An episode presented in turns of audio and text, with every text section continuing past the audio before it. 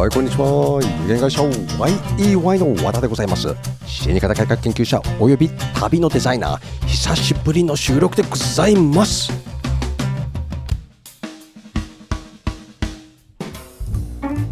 はい、こんにちは。今日は2021年5月の21日。1年以上ぶりのポッドキャストでございます。210521です。あのね、いろいろとあってね、ちょっとお休みしてたっていうのもね、ネタがなかったっていうだけじゃなくてね、もう本当にね、忙しくなってね、私なんかね、今、何社かの顧問みたいなことをやってるっていうのもあるんですけど、まあね、それだけじゃ済まないわけですけれど、えーまあね、緊急事態宣言発令されて、ずっとこんなことやってぐじぐじぐじぐじやってしまったっていうのがね、えー私の怠け怠け癖ですよね、はっきり言って。で、これからちょっとガンガンやっていこうという気持ちが変わりました。で今日のお話はというのはね葬儀は1日で成り立たずってやつですね、えーまあねローマも一緒だけどねでローマ崩壊したのはすぐ一発で崩壊しましたけど、まあ、そんなところでね、えー今日のお話というのはえどうやって、えビジネスを成り立てるかということですね、ネットを使ってということ。はい、こんな話っていっぱいあるんでしょうけどね、まずね、えー日本のね、葬儀というのはね、まあ、すすでにね、えーヴィランを撒いていくというようなね、お客さんに知ってもらうということがね、一番大切なことであってという話でございます。えーあのーまずどんな商売でもですね、これ葬儀全般だけじゃなく葬儀だけじゃなくて、ね、商売全般のことに関してお話をさせていただきますと、えストーリーを作るんですよ皆さん。ね。アップルがうまいよね。アップルがそう本当にアップルってさ思い出を作るとかさ iPhone が何ができるかっていうことでやっていくわけですよ。iPhone のスペックなんかどうでもいいわけであってね。iPhone を持つと幸せになりますよって何度も私言ってますよ。ね。本当に iPhone 幸せになるかなって私はちょっとねイラッとするところいっぱいあるんですけれど、えーまあそんなところが、えーストーリー作りが大切だっていうことですね。でストーリー作りって何かって言ったらさ、えーまずね不安を煽るんですよね。iPhone があるからこうあるなかったら人間以下みたいになっちゃうっていうねあの不安を煽るわけですよ。これ、まあ、不安をアップルは不安を煽ってるわけじゃなくて楽しい思い出を、えー推奨してるわけですよ。あ iPhone 持ってるからこんな楽しくなるよっていうことつまり持ってない人は楽しくないよっていう話なんですよ。これもね不安を煽ってるわけですよね。うん。でもう一つはですねストーリーからね教訓と証拠っていうのをね、えーあの提示するんですよね。これねメリットとデメリットをきちんと伝えることが大切だ。ですよ。これねすごく、えー大切なことだよね。それをなぜどういうふうにやるかって言ったらねあのストーリーを作るっていうのはねクイズを出すんですよ皆さん。謎を謎にするとね食いつくんですよね。でなぜこんなに、えっと、あなたの、えっと、商売うまくいかないんですかとかね煽るんですよ。これ煽り商法ってね。でこんなことやってるとねあの皆さん食いついていくんですよ。えっと思うようなところでね。で不安を煽るっていうことはね、えー自分も何か、えー図星なところあるわけですよ。ギクってしたりする。おおやばいやばいやばいって思って。でそういうところでね、えー商法っていうのはね、えー皆さんビジネス全般的に考えるとさ、えーすぐその場でねインス、あのー結果が欲しいわけですよ。特にさ、えーライズアップなんか見たらわかるよね。えー2ヶ月で15キロ痩せましたとかね、えーそんなところでね皆さん引っかかるわけですよ。引っかかっていくというよりもね本当に。で、ね、本屋を見れば一番わかりますわかるわけですよね。ほとんどのね、えー、と棚に並んでるのがね今週のベストセラーとかね、えーさっき言ったようにね2ヶ月でこれだけ痩せますとか、えーえー800文字知ってれば英語ペラペラになりますよとかねそういうのも YouTube も流れてるけれどそういう煽りというのとねインスタントねつまり長期ビジョンでないわけですよね。で長期ビジョンっていうのはやっぱりね無駄が多いんですよ。で日本の経済って日本の会社っていうのはね多くはね、えー長期ビジョン中長長期ビジョンと言いながら、えーその場の、えー最短瞬間風速しか考えないわけですよ。ね。だからこそ、ここを投資したらここまですぐ戻るってね、アメリカの場合は、えーとファーストマニーってファーストバックって言うんですけどね、えー今日のとあの取引は明日あのこの取引でいいか悪いかってそこだけの短期決算でやるからいい仕方ないんだけれど、ね、でもアメリカっていうのはねこの市場があるって言ったらねみんな投資するんですよ。日本はねこの市場があってもね食い潰すんですよ。投資じゃないんですよ。ね、そこで入ってってみんなで食いつぶしてしまおうというあの悪い癖があって、ね、だからこそ、えー、美味しくなくなっちゃうわけですよ。で経済っていうのはね、えーと、上り上ってる時はね経済っていうか、このマーケットがね上ってる時っていうのはね、えー、誰も巻き組がいないんですよ。で成長しきるとね、えーと、どんどんどんどんね利幅がね減っていってねで最後は衰退するわけですよ。このねあの上り上ってる時はね誰も巻き組みいないってことを分かってほしいわけですよね。なんとなく皆さん利益出てるような、えー、と時代があるわけででそこでね皆さん煽ってるっていうのがね、あのビジネスでね、食いついてくるっていうのがね、クイズを出すんですよ、皆さん。ね、いかがですか？とかね、これはどっちがいいかね？とか、右、左どっちがいいかね？なんて言って、えー、あなたらどう考えるか？って、それをね、どんどんどんどん進めていくっていうのがね、で、得点をつけていくわけですよね。でウェブなんかもそうですけどね、ウェブというのは、えーと、よく皆さん見ていただきたいっていうのはね、大きい会社の、えー、何々ホールディングスさんっていうところっていうのはさ、えー、まあ、例えばね、全商さんとかね、あの食事のところでやっていくとさ、えー、ブランドいっぱいあるわけですよね。えー、あそこなんだっけど、あと、お寿司屋さんとかの、あと、まあ、いろんな食事屋さんあるじゃない。全商は全商でホームページあって、そのブランドのいちいち何々、えー、定食とかがいっぱいあるわけよ。えそこで、えー、まあ、例えば音屋さんもそうだけどね、えーと、ランディングページって必要なんですよ。ランディングページって何かって言ったらね、お客さんが一番最初に見るページなんですよ。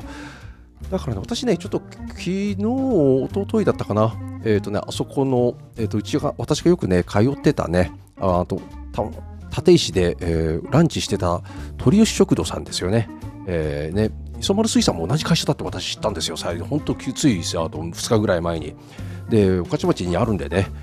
そんなところでね、あの会社は別なわけですよね。ああ、同じ会社なんだってね。だからこそ、ブランディングで分けて、で、ランディングページってそこのブランドのところへ行くわけですよ。それが大切であって、えー、ここの見たいもの、そこに持っていくわけですよ。だけど、まあ、そこの会社はね、ちょっと私、ホームページとかランディングページうまくできてないなとは思ったんですけれど、まあ、そこはとともかくとして、もっとね、すごいなという意味な多いのがね、やっぱしね、スウォッチグループなんかもね、なんどのくらい持ってんだろうね。だから、ルイ・ヴィトン・モネ・ヘネシーもそうですけれど、そういうのがね、ランディングページいっぱい持ってるわけですよ。でルイ・ヴィトン・モネ・ヘネシーグループとして、えっと、こう、あるけれど、でそこは投資家相手に、えっと、情報を出してるわけですよね。葬儀屋さんで行くとね、えー、公益者、サンホールディングスさんですよね。サンホールディングスさんっていろんな会社を持ってるわけですよ。そこの中で、えー、公益者さんとか、まあ、いろいろと持っている中で、えー、私もちょっと調査したことあるんですけれど、でそこの一つ一つのホームページを持ってらっしゃるわけです。まあ、ホームページっていうか、ランディングページね、これ。ランディングページっていうのは大切なわけですよ。ね、そこをね、葬儀屋さんたちね、よく分かってもらいたいわけですよ。ね、あなたの仕事というのは、えー、ランディングページが必要なんですよっていう形でね、ホームページはホームページでいいけれど、別に作りゃいいわけであって、ね、例えばうちの妻の会社なんていうのはあの絵西というあの葬儀場の絵西というところなんですけどねこれねあの同じ名前の会社さんがね、えー、淡路島にもあるんですよ。私訪れたことあるんですけどねああ見つけちゃったこんなとこにあったんだなんてね淡路島走ってて挨拶行こうと思ったらねちょっとあのご葬儀なさってたからちょっと遠慮したんですけどまあそこ行ってまんま行っておおおおと思いながらで後日行こうかななんて思っているところでまたちょっと行きそびれてしまったんですけど今回もずっとあのなかなか淡路島は行ってないですからね、まあ、そこでねあのランディングページというのが必要で会社は会社でページを持つ。で自分のブランディングというのはねページを持つということが大切だよねと。でそこでお客さんが一番最初に見るわけですよ。であのランディングページってさ皆さん何でもいいわけです。作るのはねえっ、ー、とまあ、ワードプレスでもいいし、Wix でもいいしってね、え、ー、と、ジムドでもいいの。ね、ペライチでもいいんですよ。ただね、ペライチだとね、ドメインがね、ちゃんと触れるかどうかとかね、ペライチ皆さんペライチ .com 何々何々なんてやってて、それ恥ずかしいからねって会社さんとしてはねって、個人事業主だったらいいけどさって、ね、ランディングページででランディングページで大体1枚ものが欲しいんですよ。1枚ものでね、あの皆さん、えー、ページで、えー、表示されるという、これがね、大切であるという話でございまして、であとは会社の案内はランディングページをどっかに入れときゃいいわけですよ。あのリンクで飛ばせばね。でそこがね、皆さんね、きちんと理解してほしいわけですよ。それが SEO 対策はね、一番楽なんですよ。ランディングページなんか作ることがね。で、皆さんね、そこのランディングページの内容と一緒にね、ホームページもね、こうあのホームページとか Facebook のページでもね、作っていけばいいわけですよ。で、ガンガンガンガンね、えー、Facebook でもいいから投稿していくわけですよ。で、どこが一番、ね、えっと、Facebook も Twitter もみんなリンリンクしておくのはいいんですけれど、あの皆さん忘れてらっしゃるのがね、ツイッターなんか特にそうですけれど、えー、最短瞬間風速その、その時がその瞬間だけは見ている人がいるかもしれないけどね、例えば堀江門さんみたいだったらね、すでにどこみんな、皆さん見てるから何の発言してもガンガンガンガン行かれるからね、有名人はいいんだけれど、そうじゃない場合でさ、ね、私みたいにちょっと2000年弱のどんどん減ってるけどね、えっ、ー、と、2000人以上だとかどんどん減ってるんだけど、まあ、そんな私もツイッターあんまり使ってないから、でそんなね、フォロワーさんが減っちゃってるところで、えー、どうするかって言ったら、忘れてもらっちゃいけないのね。皆さん、インスタグラムもそうだけど、Facebook もストーリーズを使うんですよ。さっき言ったストーリーズね。えー、ストーリーで、えー、お話をずっともうあの煽っていくっていう形で、ストーリーズのいいところっていうのはね、24時間ね、ずっと表示されてるわけですよ。えー1日1個でいいんですよ。あの何個も何個上げていくとね、えーと、皆さん見逃してしまうから見逃してしまうというか前のやつをね見なくなっちゃうんですよ。あのインスタもそうなんですけどね。あの複数写真をさバーっていっぱいあげちゃうとねあの最初の写真しか見ないんですよ皆さん。私もそうですよ、ね、だったら1枚のものにして、えー、その写真を見て、えー、あの誰々のタグ付けするとかね。それの方が見てもらえるわけで。えタグ付けもね、ちょっとやらしいものもあるかもしれないけど、あのブランディングのものとしてはね、ありがたいことなんですよ。で、お客さんだってさ、あのどこどこから見ましたって言って、あのあのお店もねあの、インスタグラムで一見見ましたって言ってもらえばさ、すごくありがたいわけですよ。どこからお客さんが来たか分かるんですよ、スタッフとしても。これってね、えっと、マーケティングでね、すごくお客さんも喜ぶ、お客さんも、お店も喜ぶことなんですよね。お客さんからそう言っていただけると、あのインスタで見てこうあの今日来ましたって言ったらね、それってすごくあのあここ投資無駄だ無駄じゃなかったよねっていうふうに、えー、お店の方が理解してくださるからね。そんなことをね、えー、今日のお話だったんですけどね本当に1年ちょっとぶりの、えー、ポッドキャストで申し訳なかったんですけれどね、本当もっといっぱい話すこといっぱいあります。えー、まあ、こんな、こんなところで今日はお開きにしたいと思います。早口でしたよね。久しぶりにさ、えー、もう1年何ヶ月ぶりだろうな、最後はね、もういつも本当に忘れちゃったなって。で、まあ私も jfuneral.com というのをやってて、えーとね、本を出したんですよね。で、その本もね、今 Amazon で買えるので、